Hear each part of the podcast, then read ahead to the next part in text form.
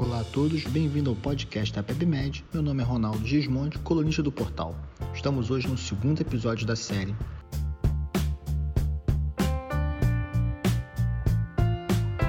Ontem a gente falou da importância do AS e dos novos estudos que saíram. Um outro estudo interessante foi um estudo em que usou anjo CT de coronárias como parte de uma estratégia de tratamento doente com angina estável. Então o que acontece? Você pega um paciente com angina típica né, em que ele tem uma dor no peito em aperto, que piora com exercício ou estresse emocional e alivia com repouso. E aí você pega esse paciente e você então fala o seguinte: ok, ele tem angina, e aí você tem duas opções. Se você tem dúvida se aquele sintoma é anginoso, o doente não é de risco, você pede um teste diagnóstico. Normalmente é um teste funcional.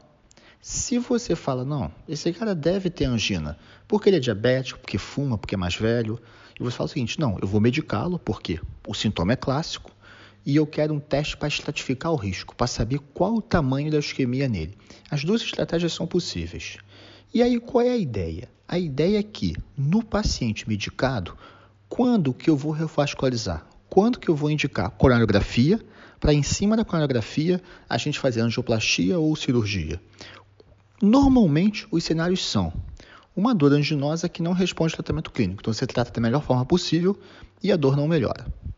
Ou o doente em que tem uma isquemia extensa, principalmente se houver disfunção ventricular, mas uma isquemia extensa. Então, normalmente, mesmo no indivíduo assintomático, se ele tem angina estável, entra um teste funcional em algum momento.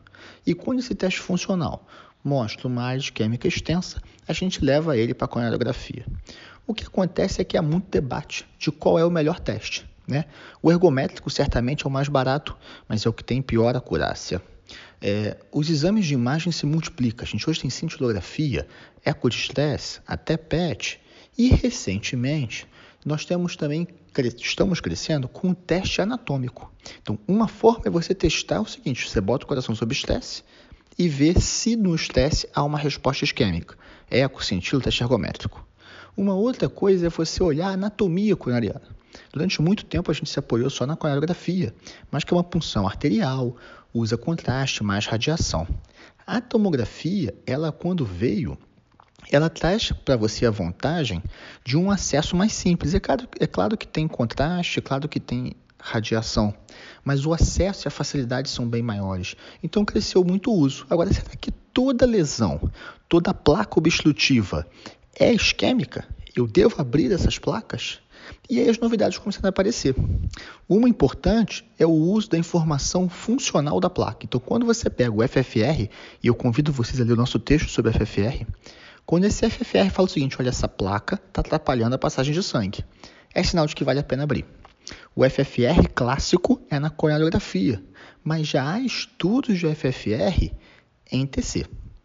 E no Congresso saiu um, um trabalho chamado Scott, Scott Hart, que mostrou o seguinte: quando você pega um doente, então, com angina, e você bota lá o cara para o teste ergométrico, se o teste é positivo, um grupo ficou tomando remédio. Outro grupo, além de tomar o remédio, fez um anjo TC de coronária. E o resultado foi que esse grupo, em que além do teste funcional fez o teste anatômico, ele, ao final de um período de dois anos, teve um desfecho menor combinado né, de eventos cardiovasculares. Foi principalmente a redução do risco de infarto.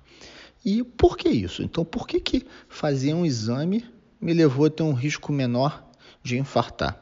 Porque esse grupo que fez a anjo-TC tomou mais estatina e achou lesões que eles abriram. Então, a verdade do estudo não é que o exame melhora a doença, mas é que traz uma informação que, de alguma forma, para o doente ou para o médico, ajudam a aumentar a adesão a um remédio que reduz mortalidade, estatina, e leva vocês a abrirem lesões que são anatomicamente significativas. É, quem critica falou o seguinte: olha, mas o grupo controle fez só teste ergométrico? Não botou uma imagem associada, é muito mais comum hoje você associar uma imagem porque ela melhora a sua acurácia em ver extensão e localização da isquemia. Mas a verdade é que parece que algum, de alguma forma essa informação anatômica para o doente ou para o médico ajudou o paciente a tomar o remédio melhor e a revascularizar melhor. A lição que fica é: você precisa trazer esse paciente para o seu cuidado. Você precisa insistir com o tratamento clínico. Há vários trabalhos mostrando que o tratamento clínico ele é o principal, a principal estrutura para reduzir o risco de infarto e morte. AS, estatina com destaque. Beta-bloqueador para reduzir frequência e PA, mas AS com estatina. Esse é o ponto central do tratamento. E aí, se o paciente ficar com dor refratária ou isquemia muito extensa, aí sim você pensa em revascularizá-lo. Qualquer dúvida, qualquer comentário é só ir no site. Amanhã voltamos com mais. Obrigado.